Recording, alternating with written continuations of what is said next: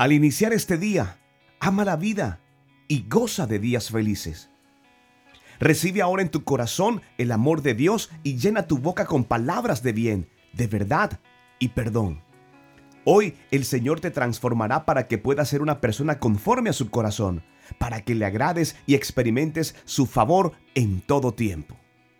En el Salmo 34, del 12 al 14, dice lo siguiente.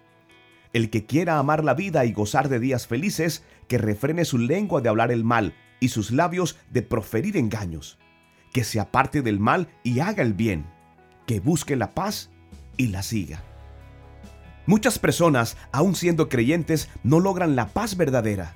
No viven con alegría y no experimentan el favor de Dios porque olvidan que deben dejar de juzgar a otros y de creerse mejores personas que sus semejantes están más preocupados por lo que piensan o hacen otros que por lo que hacen ellos mismos.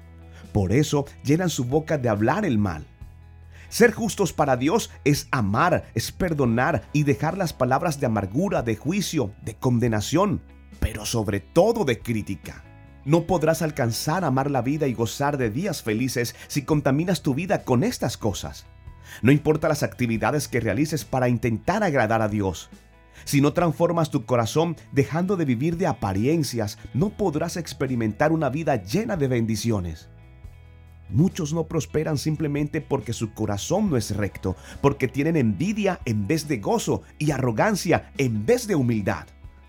El versículo 15 del Salmo 34 nos dice, Los ojos del Señor están sobre los justos y sus oídos atentos a sus oraciones. Hoy es un buen día para hacer cambios importantes en nuestra vida. Hoy quiero instarte para que tu corazón sea recto tal como dice la palabra del Señor.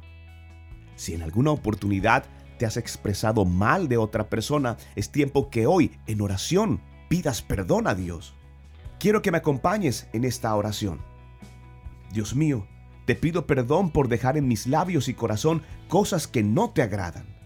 Renuncio a juzgar y criticar a otras personas haz mi corazón humilde y sencillo para hacer el bien y vivir días felices en el nombre poderoso de nuestro Señor Jesucristo. Si esta palabra ha llegado a ti y Dios ha dispuesto personas en tu corazón, espero que la compartas. Quiero que tú también seas el cartero de la palabra de Dios. No soy el mensaje, soy el cartero. Doy gracias a Dios por ello. Soy Luis Quintero. Dios no miente.